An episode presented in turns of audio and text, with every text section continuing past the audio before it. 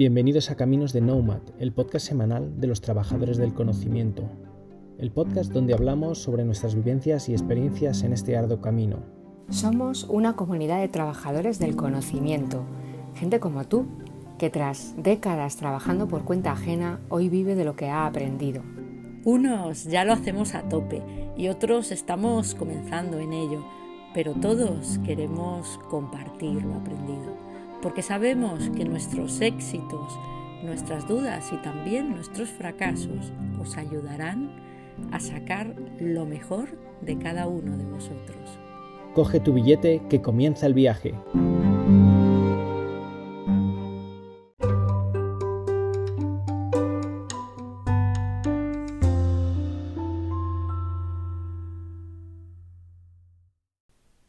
¿Qué fue lo primero que hiciste la última vez que tuviste un objetivo? Si eres como yo y como la mayoría de la gente, probablemente empezaste preguntándote, ¿cómo puedo conseguirlo? Pero aunque este es un primer paso totalmente comprensible, no tiene por qué ser el correcto. De hecho, a menudo te lleva a un camino angustioso. De repente, toda la responsabilidad, el estrés y la, y la presión recaen únicamente sobre tus hombros. El episodio de esta semana va de cómo encontrar socios y ayudas para llevar adelante tu proyecto. Si ya tienes unos años como yo, seguramente esta frase no te sonará extraño. Solo no puedes, con amigos sí. Y este claim, esta filosofía de la boda de cristal es la que utilizaremos a lo largo de este capítulo para entender cómo cambiar el cómo por el quién.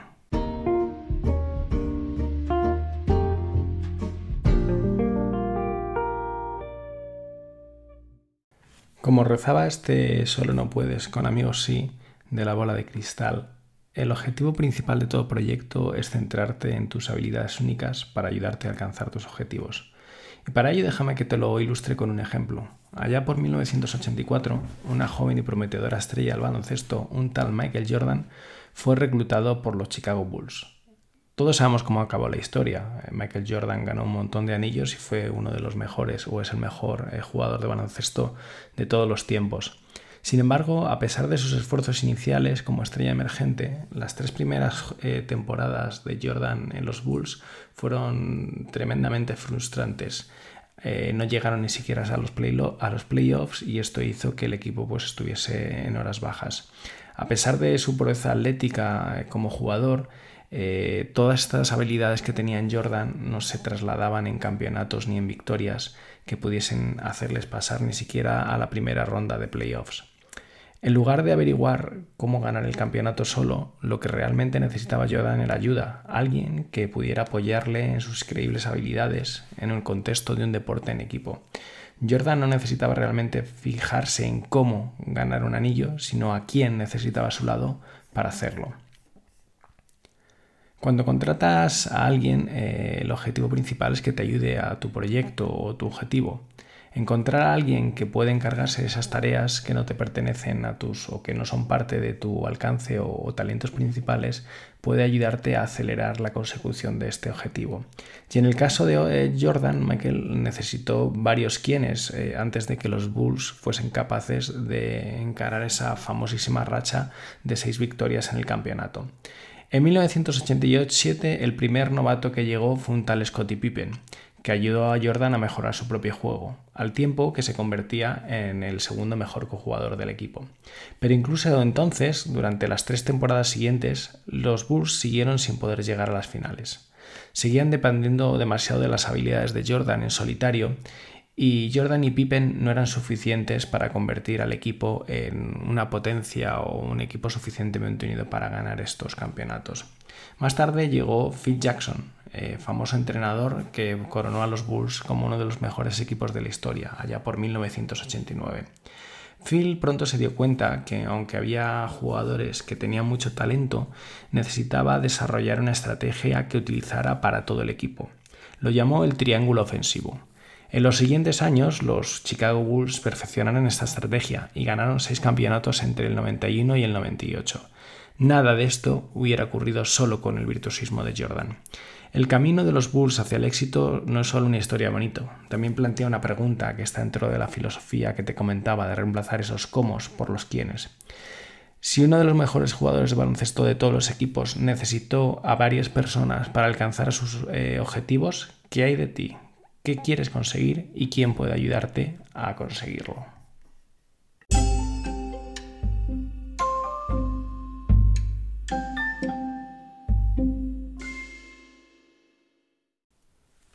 Como en el ejemplo que poníamos de Michael Jordan, siempre que uno piensa en la grandeza o en el éxito alcanzado por los Chicago Bulls en la época de los años 90, eh, se nos viene a la imagen la figura de Michael Jordan, aunque siempre olvidamos que había un equipo por detrás.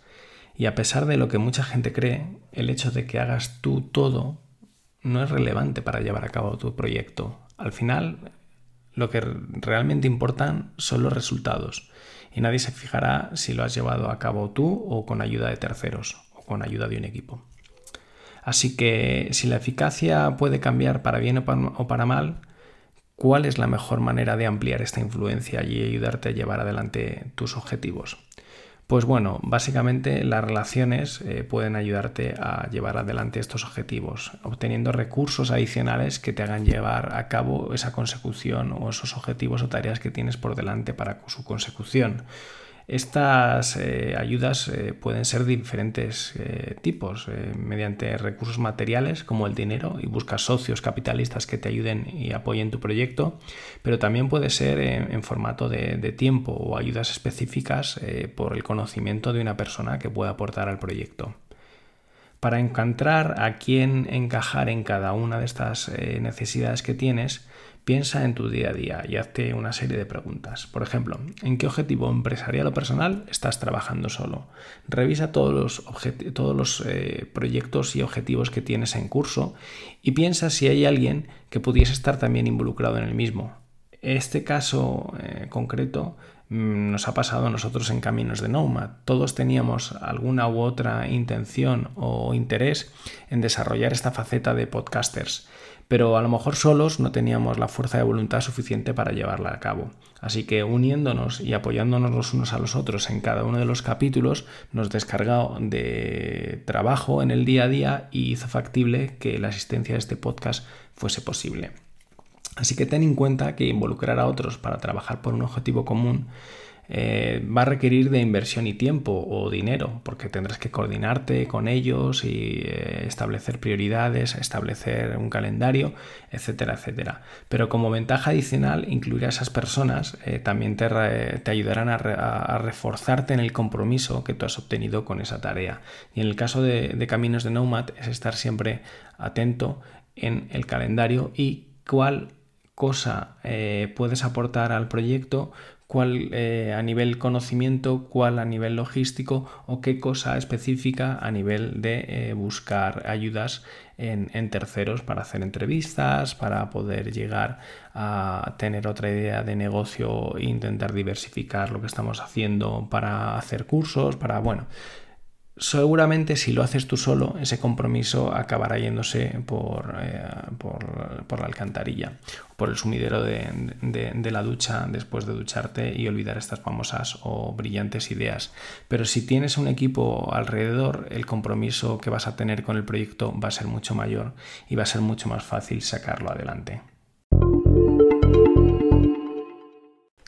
¿Qué pensarías si te digo que la procrastinación puede ser devastadora para tu confianza y bienestar, pero también un signo de sabiduría?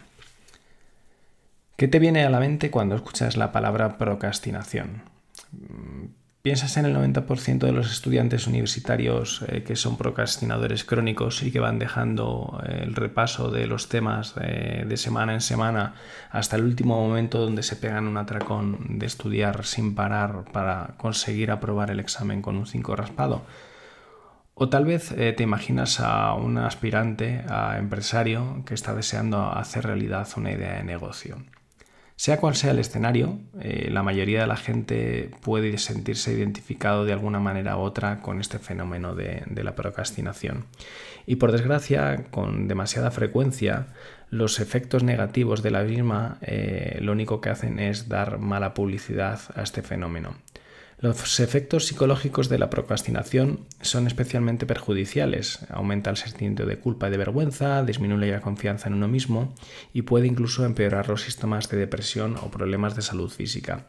Pero también hay un lado positivo. Eh, Alex, estás loco. ¿Qué estás diciendo? Sí, sí, hay un lado positivo. Y es que cuando procrastinas es una prueba evidente de que tienes un objetivo o una misión que merece la pena perseguir. Solo hace falta el conocimiento y la habilidad para conseguirlo por ti mismo. El hábito de posponer tareas eh, o ideas solo sirve para limitar tu imaginación y las imágenes que tienes, la imagen que tienes eh, formada de ti mismo. Pero con el tiempo incluso puedes dejar de creer que tienes capacidad de alcanzar los objetivos. Este es un patrón que cuando se ejecuta a su aire eh, continúa, en una continúa convirtiéndose en, una espiral perjudicial para, para tus objetivos pero es posible acabar con él y lo que hace falta es que actúes. Y una vez que tengas ese objetivo en mente, lo que tienes que hacer es reconocer que no puedes hacerlo solo y volver al elemento que hemos comentado antes, cambiar ese cómo por el quién. Y puedes buscar a alguien, hacerte esa pregunta de quién puede ayudarte a conseguir ese objetivo. Y lo que harás es buscar a alguien que te ayude a llevar adelante esas actividades y esas tareas. Así que como ves, al fin y al cabo, la procrastinación no puede ser siempre, o a lo mejor no es siempre, un enemigo que sabotee tus proyectos.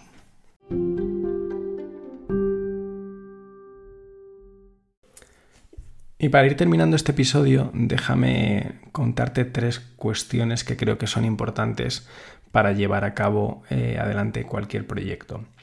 El primero de ellos es eh, la creación del valor. Eh, siempre que compramos algo, en la gran mayoría de las ocasiones lo compramos porque nos va a aportar algo, nos va a transmitir algún valor.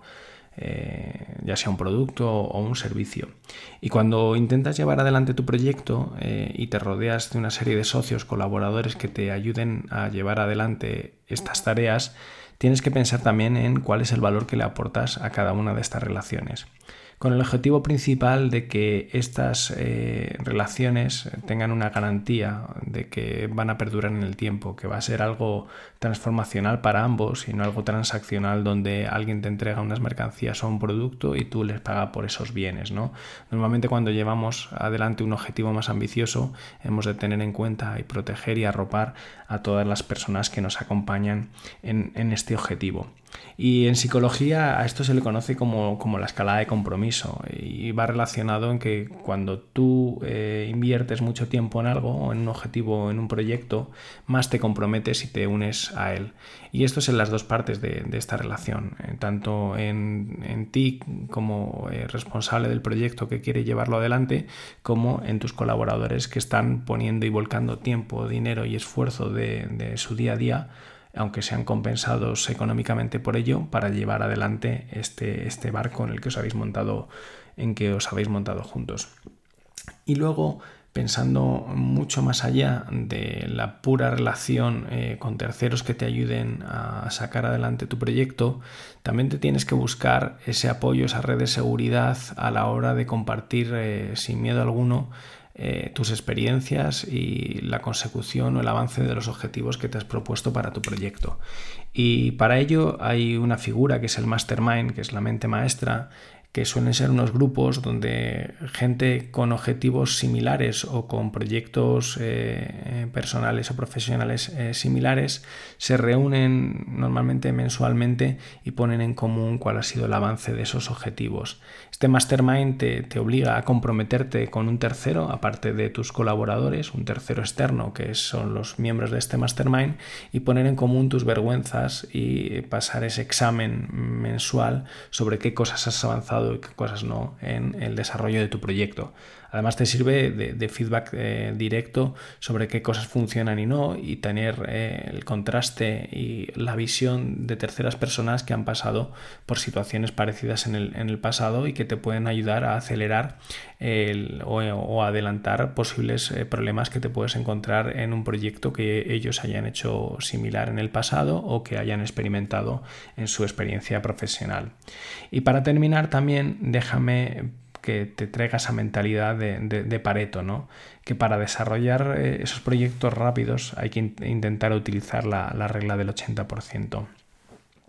Es casi imposible eh, pensar que un trabajo sale eh, al 100% de sus especificaciones o de lo que esperas de él al primer intento.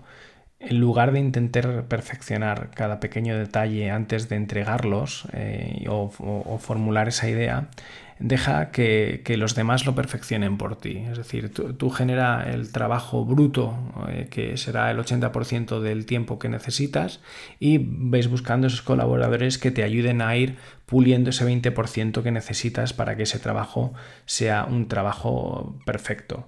Pasar de ese 0 al 80 sí que a lo mejor es algo que tú puedes hacer rápidamente por ti solo, pero has de ser consciente siempre que para llegar a esa perfección, a ese 100%, seguramente necesites de otras personas que te ayuden a sacarlo adelante.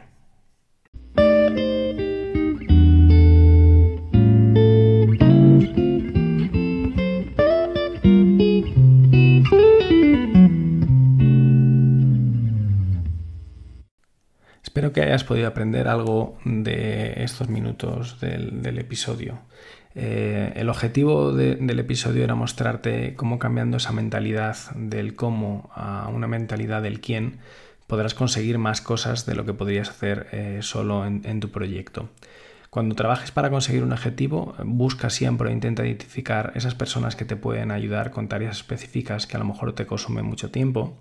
Y con este tiempo que eres capaz de liberar, eres capaz de centrarte en esas actividades de mayor impacto eh, o valor para llevar a cabo tu objetivo y poder aumentar y generar más ingresos en tu proyecto. Por último, si buscas relaciones creando valor para los demás y expresando una gratitud sincera hacia quienes te ayudan, podrás impulsar y acelerar sus resultados y ampliar la visión de lo que es tu proyecto hacia terceras partes que te ayudarán a conseguirlo antes en tiempo y forma. Como decía la bola de cristal, solo no puedes, con amigos sí.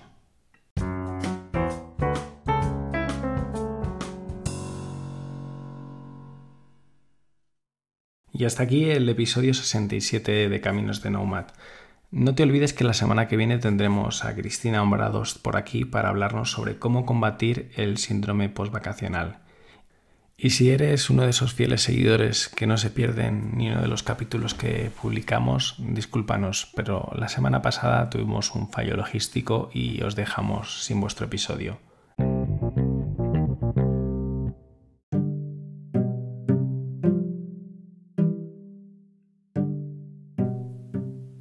Hasta aquí un nuevo capítulo de Caminos de Nomad, el podcast semanal de los trabajadores del conocimiento. Si te ha gustado, ya sabes, comparte y difunde conocimiento. Es gratis y sencillo. Comparte en tus redes sociales, danos un 10 en tu plataforma de podcasting favorita o casi mejor, envíaselo a quien creas que le puede ser de interés.